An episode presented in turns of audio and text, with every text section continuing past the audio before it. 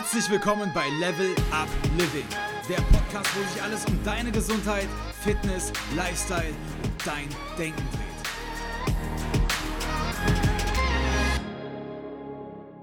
Hallo und herzlich willkommen zu dieser heutigen Podcast-Folge. Wir wollen über ein lebensnotwendiges Organ sprechen, das maßgeblich unsere Lebensqualität bestimmt und über das tatsächlich viel zu wenig geredet wird. Und zwar ist das unsere Schilddrüse. Das Deutsche Schilddrüsenzentrum geht davon aus, dass jeder dritte Deutsche im Laufe seines Lebens an einer Schilddrüsenerkrankung erkrankt. Das ist also wirklich eine Hausnummer. Damit sind Schilddrüsenerkrankungen absolut nicht selten. Und leider wird trotzdem viel, viel, viel zu wenig darüber aufgeklärt, sodass Betroffene meist sehr lange mit ihrer Erkrankung quasi ja, leben, ohne dass es zur Behandlung oder zu Lifestyle-Interventionen kommen kann. Genau deswegen möchte ich dich heute so ein bisschen dafür sensibilisieren, welche Symptome eine Schilddrüsenerkrankung denn ungefähr hervorrufen kann. Denn die sind wirklich so unterschiedlich, dass genau deswegen eben häufig von den Betroffenen gar nicht richtig eingeordnet werden kann, dass ähm, eine Erkrankung vorliegt und auch in der Arztpraxis das manchmal gar nicht so einfach ist. Und ganz wichtiger zweiter Teil, wir wollen über die Jodversorgung in Deutschland sprechen, denn das ist auch ein generelles Problem, tatsächlich aber vor allem ein Problem bei Menschen, die sich pflanzenbasiert ernähren und auf tierische Produkte immer mehr verzichten. Da geht ja tatsächlich auch so ein bisschen der Trend hin und somit wird die Jodversorgung noch brenzliger. Da möchte ich heute mit dir drüber sprechen und Ganz wichtig meiner Meinung nach an der Stelle auch zu sagen, dass Autoimmunerkrankungen tendenziell in der modernen Welt gerade häufiger werden. Und die Schilddrüsenerkrankung, die autoimmune Erkrankung der Schilddrüse, wo sich also das eigene Immunsystem, Auto heißt immer selbst, zum Beispiel automatisch, also autoimmun, das eigene Immunsystem gegen den Körper, also zum Beispiel gegen das Schilddrüsengewebe wendet und besonders hier ist es eben notwendig, dass die Erkrankung schnell erkannt wird, damit mit einer Therapie oder Lifestyle-Veränderung begonnen werden kann, um den Betroffenen in Zukunft eine möglichst gute Lebensqualität zu ermöglichen. Und dann ist es meistens auch gar kein Problem alles. Und wenn dich das sehr interessiert, kannst du dir auch gerne nochmal den Podcast mit der Gerti Schöpe anhören. Den haben wir bei hier mir im Podcast gehabt. Das war Folge 49, ich habe gerade nochmal geschaut. Und ähm, da erklärt sie auch, wie sie ganzheitlich an diese Erkrankung rangeht. Aber jetzt würde ich sagen, legen wir erstmal los. Was ist die Aufgabe der Schilddrüse? Die Schilddrüse kannst du dir vereinfacht als Chef deines Stoffwechsels vorstellen. Also deine Schilddrüse bestimmt, wo es lang geht. Ob dein Stoffwechsel auf Hochtouren läuft und jede deiner Zellen richtig viel Energie durchschleust und maximal am Anschlag arbeitet. Das kann sogar so viel werden, dass es lebensgefährlich wird. Oder dass du eher so ein bisschen im Schlummermodus bist. Also dass deine Schilddrüse ja super träge deinen Körper einspielt und die Energie niedrig ist, jede Zelle so ein bisschen im Winterschlafmodus arbeitet und ganz langsam. Die Schilddrüse bestimmt also die Baseline quasi deines Stoffwechsels. Das macht sie eigentlich wie immer im Körper, wenn was schnell passieren soll und gut gesteuert werden soll, über Hormone. Und zwar produziert die Schilddrüse die Hormone T4 und T3. Und jetzt kommt schon das erste wichtige Learning. Für diese Schilddrüsenhormone braucht deine Schilddrüse Jod. Denn dieses Jod wird eben in diese Schilddrüsenhormone eingebaut und zwar nicht zu wenig. Und das erste Learning ist eben, wenn Jod nicht da ist, sind keine Baustoffe da für deine Schilddrüse, um Schilddrüsenhormone zu bauen. An dieser Stelle möchte ich also direkt zu Anfang einmal auf diese kritische Jodversorgung eingehen, von der ich eben gesprochen habe.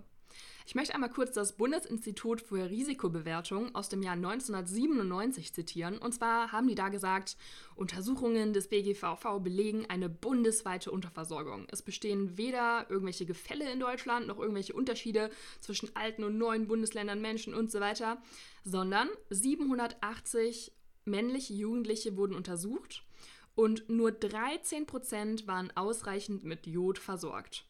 So, das war wirklich so ein Schocker für Deutschland ähm, und ist ja auch noch wirklich gar nicht so lange her. Also 25 Jahre sind ja wirklich ein kurzer Zeitraum.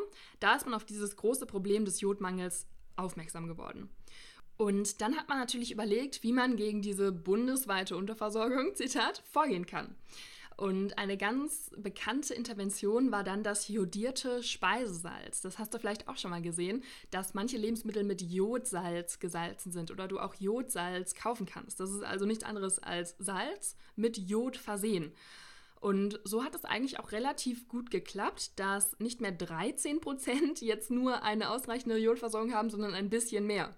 Tatsächlich aber immer noch nicht ausreichend viele, denn man geht davon aus, dass etwa die Hälfte der Deutschen immer noch einen Jodmangel hat.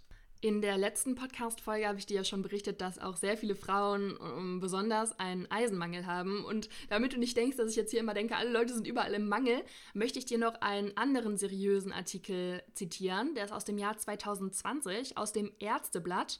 Und da wird von einem Negativtrend bei der Jodversorgung berichtet. Und zwar schreibt das Ärzteblatt, in der Industrie sollte vermehrt Jodsalz statt Salz verwendet werden und der Jodgehalt von jodiertem Speisesalz sollte von 20 auf 25 Mikrogramm Salz erhöht werden.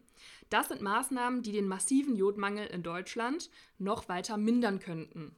Und dann wird eben in einem anderen Artikel, auch aus dem Ärzteblatt des gleichen Jahres, nochmal auf eine WHO-Untersuchung, also auch wieder seriöse Quelle, World Health Organization, verwiesen. Und zwar wurde hier festgestellt, dass 58 Prozent der untersuchten Kinder und Jugendlichen in Deutschland mit ihrer Jodausscheidung, also so bestimmt man den Jodwert, unterhalb des WHO-Grenzwertes liegen und somit einem Jodmangel betroffen sind.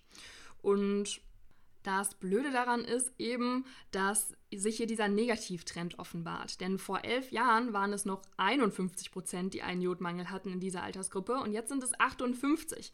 Also der Jodmangel in der Gesellschaft wird wieder mehr und es werden, wie gesagt, schon Interventionen vorgeschlagen, um das wieder zu bekämpfen. Das kann aber natürlich noch ein bisschen dauern. Von daher möchte ich dir selbst jetzt noch einmal kurz erklären, wie du denn an deine Jodmengen kommst, die du brauchst und wie viel es überhaupt sein soll.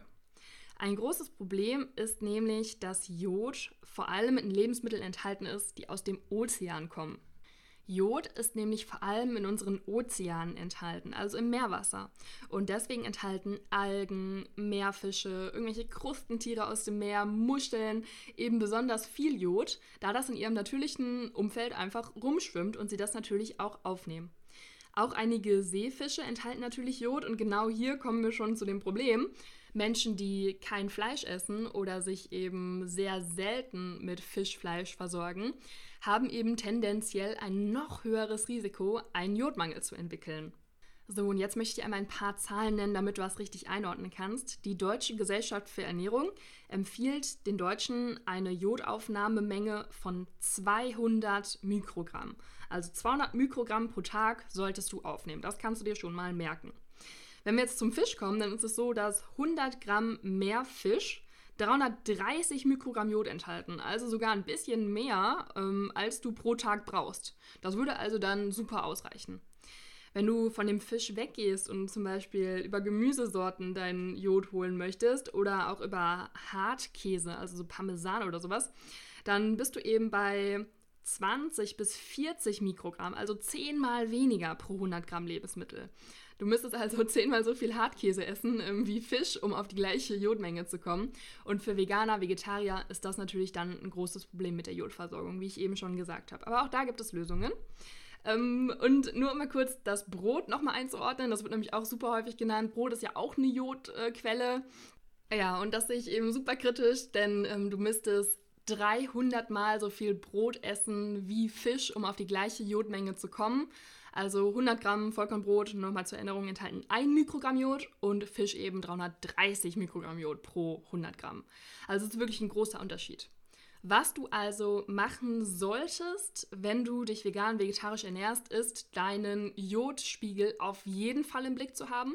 Das solltest du aber eigentlich auch machen, wenn du dich ganz normal, ähm, ja, abwechslungsreich in allen Lebensmittelkategorien ernährst. Der große Unterschied ist halt eben nur, dass man Menschen, die sich gemischt ernähren, empfehlen kann, öfters mal Seefisch zu essen, Algen, Meeresfrüchte zu essen, was natürlich bei Ernährungsformen, die diese Lebensmittel ausschließen, nicht funktioniert. Und wenn du eben genau das nicht möchtest, dann achte auf jeden Fall auf jodiertes Speisesalz, denn darüber kannst du eben auch nochmal Jod zu dir nehmen. Und achte, wie gesagt, auf deinen Jodspiegel. Also das solltest du auf jeden Fall kontrollieren. Ich bin ja auch gar kein Fan davon, jetzt einfach äh, mehr Jod zu essen, weil Charlotte gesagt hat, wahrscheinlich habe ich da einen Mangel. Lass das beim Arzt kontrollieren. Das kostet auch nicht viel, das testen zu lassen. Du kannst auch mit einem Verdacht zum Beispiel auf eine Schilddrüsenerkrankung das von der Krankenkasse bezahlt bekommen, wenn du auch einen coolen Arzt hast. Und dann, ganz egal, wie du dich ernährst, versuche eben mit der Ernährung diesen Wert zu erreichen oder eben auch mit Supplements. Aus meiner Erfahrung ist es, wie gesagt, super, super schwer bis unmöglich, ohne das Implementieren von Meeresfrüchten den Jodwert auch oben zu halten. Eier enthalten eben auch noch Jod. In der veganen Ernährung ist das natürlich dann wieder ein Problem, was es in der vegetarischen jetzt nicht so wäre. Aber Jodversorgung ein super, super kritischer Punkt. Im absoluten Notfall, wenn du es anders also zum Beispiel gar nicht hinbekommst, kannst du, wie gesagt, ja auch immer auf Supplements zurückgreifen, also Nahrungsergänzung. Und lass eben das einfach kontrollieren und nimm nicht einfach irgendwas blind ein. So, und jetzt möchte ich endlich zu den verschiedenen Erkrankungen der Schilddrüse mit dir kommen. Und zwar kann es sein, dass du eine Schilddrüsenunterfunktion entwickelst.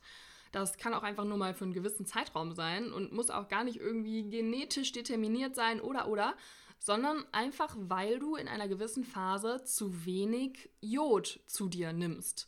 Ich kenne das zum Beispiel aus der Ernährungsberatung, da war ein mega liebes, vegetarisches, äh, junges Mädchen und sie hat auf einmal total zugenommen und hat ihre Ernährung aber auch super krass getrackt und war da wirklich sehr hinterher, sich gesund zu ernähren.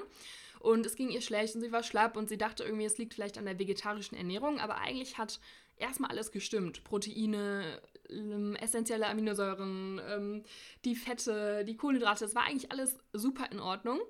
Allerdings habe ich dann auch, das mache ich eigentlich immer, ist auch super, super wichtig, wenn das Gewicht irgendwie auf einmal ansteigt oder du dich auf einmal schlapp fühlst, vor allem wenn das irgendwie in Zusammenhang mit der Ernährung äh, steht, ein paar Blutparameter messen lassen. Und was bei ihr halt aufgefallen ist, sie ist dann zum Hausarzt gegangen, kam wieder und hat mir die Blutwerte gezeigt, dass sie eine Schilddrüsenunterfunktion hatte und dass sie einen Jodmangel hatte. Und das ist ein Paradebeispiel. Und zwar ganz, ganz logisch, es war einfach durch diese Ernährungsumstellung zu wenig Jod da. Natürlich kriegt der Körper das so eine gewisse Zeit lang noch hin, aber irgendwann ist halt zu wenig Jod im Körper und die Schilddrüse kann eben darauf bei der Produktion von Schilddrüsenhormonen nicht zurückgreifen. Die Baustoffe für Schilddrüsenhormone fehlen also. Und so rutscht man sozusagen in eine Schilddrüsenunterfunktion rein, obwohl man eigentlich gesund ist. Es ist halt nur ein Mangel quasi da. Aber keine manifeste Erkrankung irgendwie autoimmunbedingt oder sowas. Und hier möchte ich dir einfach einmal ganz kurz ein paar Symptome nennen, die diese junge Dame eben auch hatte. Und zwar Leistungsschwäche, Konzentrationsschwäche, eine dauerhafte Müdigkeit, eine erhöhte Kälteempfindlichkeit, also eigentlich ist einem immer kalt, ähm, Haarausfall, das kann auch so in depressive Verstimmungen rutschen und da gibt es auch wirklich krasse Beispiele von Menschen, die ganz lange therapiert wurden wegen Depression oder wegen Burnout. Und letztendlich hat man dann nach fünf Jahren herausgefunden, dass die Schilddrüse dahinter steckt. Und ähm, es wäre so einfach gewesen, das zu behandeln. Das habe ich in meiner Formulatur erlebt und das fand ich wirklich erschütternd, dieses Beispiel dass also wirklich Psychotherapie ohne Ende angesagt war und auch Psychopharmaka, um eben diese Depression loszuwerden. Und dabei wäre es so einfach gewesen, einfach nur die Schilddrüse quasi wieder auf den richtigen Kurs zu bringen. Eine Gewichtszunahme ist eben sehr häufig auch damit verbunden, denn wie gesagt, der Stoffwechsel ist ja jetzt quasi im Sparmodus. Die Schilddrüse ist ja quasi in der Unterfunktion und der Taktgeber des Stoffwechsels, der schaltet eben so ein bisschen runter. Und dann kann es eben auch noch so zu teigiger Haut kommen oder zu geschwollenen Gliedmaßen. Also es sind wirklich verschiedene Symptome, aber ich würde sagen, charakteristisch ist vor allem diese Müdigkeit, diese Schwäche, die Gewichtszunahme, die Kälteempfindlichkeit. Das sind meiner Meinung nach die Milestones, wo man hellhörig werden sollte. Und dann ist es auch wirklich gar kein Problem, im Blut einfach mal die Schilddrüsenwerte messen zu lassen. Hier ein ganz wichtiger Disclaimer. Sehr oft misst der Arzt, vor allem wenn er einem nicht so richtig glaubt oder vielleicht auch in der orthomolekularen Medizin nicht so bewandert ist, das TSH. Und zwar ein Hormon, das die Schilddrüse stimulieren soll. Aber ganz wichtig, es gehört immer T3 und T4 auf deinem Blutbild noch dazu. Wenn das also nicht dabei ist und der Arzt sagt, nee, ihr TSH ist im Normbereich, das ist alles in Ordnung, dann ist das mit Vorsicht zu genießen. Denn was ich auch schon erlebt habe, ist, dass der TSH noch normal war oder falsch hoch quasi war oder falsch niedrig und die anderen Schilddrüsenhormone quasi schon in anderen Bereichen sich bewegt haben. Oder was auch möglich ist, dass der TSH noch normal ist, während schon eine Autoimmunerkrankung sich anbahnt oder besteht. Also es ist wirklich immer so ein bisschen tricky. Wenn du bei dir vermutest, dass es mit der Schilddrüse ist oder wenn dein Arzt das vermutet, am besten suchst du dir einfach wirklich einen guten Mediziner, Medizinerin, dann sind eben immer alle Blutwerte dabei. TSH, T3, T4 und auch die Autoantikörper ähm, gegen die Schilddrüse, wo du also ablesen kannst, ob du eine Immunreaktion gegen deine eigene Schilddrüse hast. Denn das kann auch zu verschiedenen Über- oder Unterfunktionen führen. Darauf möchte ich dann gleich noch ganz, ganz kurz eingehen. Das ist nämlich ein super umfangreiches Thema. Das kann ich jetzt hier gerade gar nicht so richtig abbilden in der Ausführlichkeit. Aber ich möchte dir vor allem jetzt einmal im Kontrast zu den Unterfunktionssymptomen die Symptome einer Überfunktion der Schilddrüse darlegen. Und das kannst du dir vielleicht jetzt so ein bisschen vorstellen, wenn die Schilddrüse natürlich zu aktiv ist, also wenn du eine überfunktionierende Schilddrüse hast und viel zu viele Schilddrüsenhormone hast, dann schlagen natürlich die Symptome ins Gegenteil um. Dein Stoffwechsel, dein Körper ist also von diesen Schilddrüsenhormonen angestachelt, quasi die ganze Zeit auf 180. Du fühlst dich unruhig, du bist nervös, reizbar, hast vielleicht auch Stimmungsschwankungen, Schlafstörungen, bist einfach so aufgekratzt, sag ich jetzt mal innerlich, hast auch häufig so Herzklopfen oder Herzrasen oder kannst deinen Herzschlag so spüren, hast einen erhöhten Blutdruck, du schwitzt und du bist jetzt eben nicht kälteempfindlich, sondern dir ist die ganze Zeit heiß. Dein Stoffwechsel arbeitet auf Hochtouren und dir ist total warm und jede Zelle gibt alles. Und dadurch ist natürlich auch deine, dein Energieverbrauch erhöht, deine Stoffwechselrate. Und so nimmst du natürlich tendenziell an Gewicht ab, weil dein Körper alles verbrennt. Aber Vorsicht, eben nicht nur Fettgewebe, sondern auch Muskulatur wird eben schneller abgebaut. Du hast so eine feucht-warme Haut eben die ganze Zeit und du hast auch vermehrt teilweise Durst und bist eben so ja, innerlich aufgewühlt. Du merkst also, dass es beides nichts Schönes. Weder die Unterfunktion, also weder auf Sparflamme zu sein, ist schön, noch immer auf 180 und von seinen Schilddrüsenhormonen getrieben zu sein, ist ähm, wirklich schön. Ideal ist natürlich irgendwo in der Mitte zu liegen und da möchte ich dir auch noch mitgeben, nur weil du in deinem Laborwert im Normbereich liegst, wirklich glaub es mir, heißt das nicht, dass du dich da auch optimal fühlst. Jeder von uns ist unterschiedlich und jeder von uns hat einen unterschiedlichen idealen Schilddrüsenwert. Und da solltest du mit deinem Arzt auch wirklich drüber sprechen, wie du dich fühlst. Der sollte sich Zeit nehmen, zuzuhören. Ähm, deine Ärztin sollte mit dir drüber reden, wie ihr dich da am besten einstellt. Und nicht einfach, jo, die Werte sind im Normbereich, alles ist in Ordnung. Weder in der Findung der Diagnose, noch wenn du zum Beispiel Medikamente bekommst und eingestellt wirst. Die Schilddrüse ist ein Riesenthema deiner Befindlichkeit und wie es dir geht.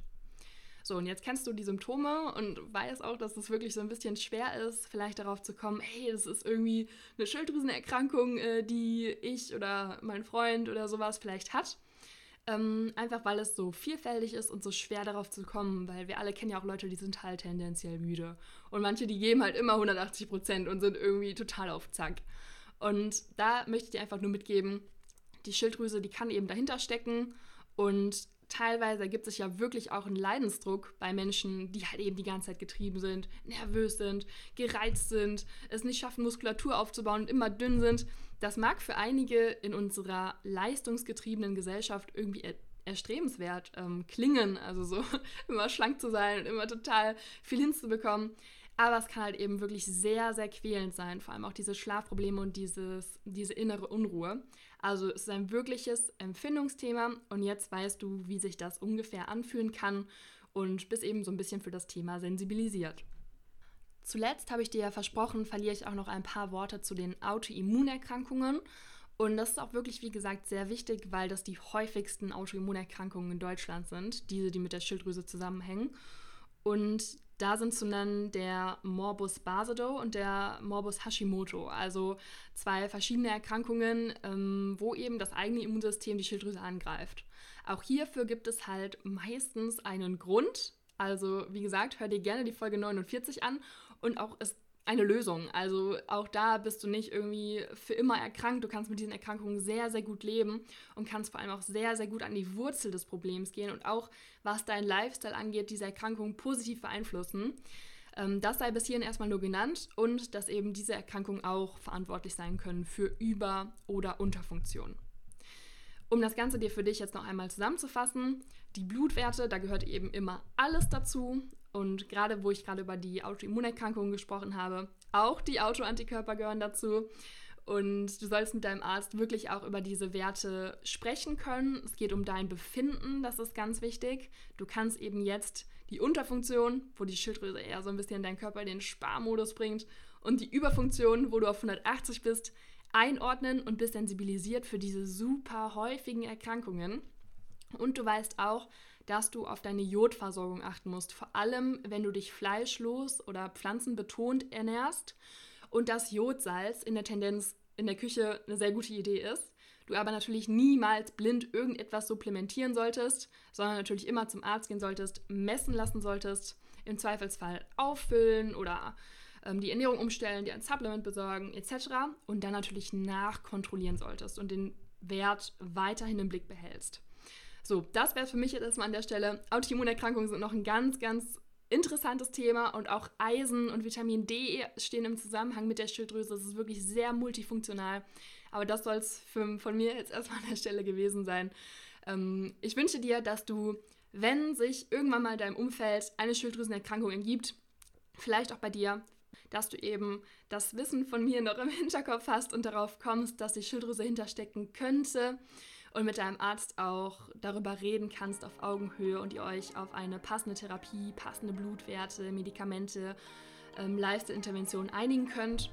Und natürlich, dass du gesund bleibst. Und dann würde ich sagen, wir hören uns beim nächsten Mal wieder. Bis bald. Mach's gut.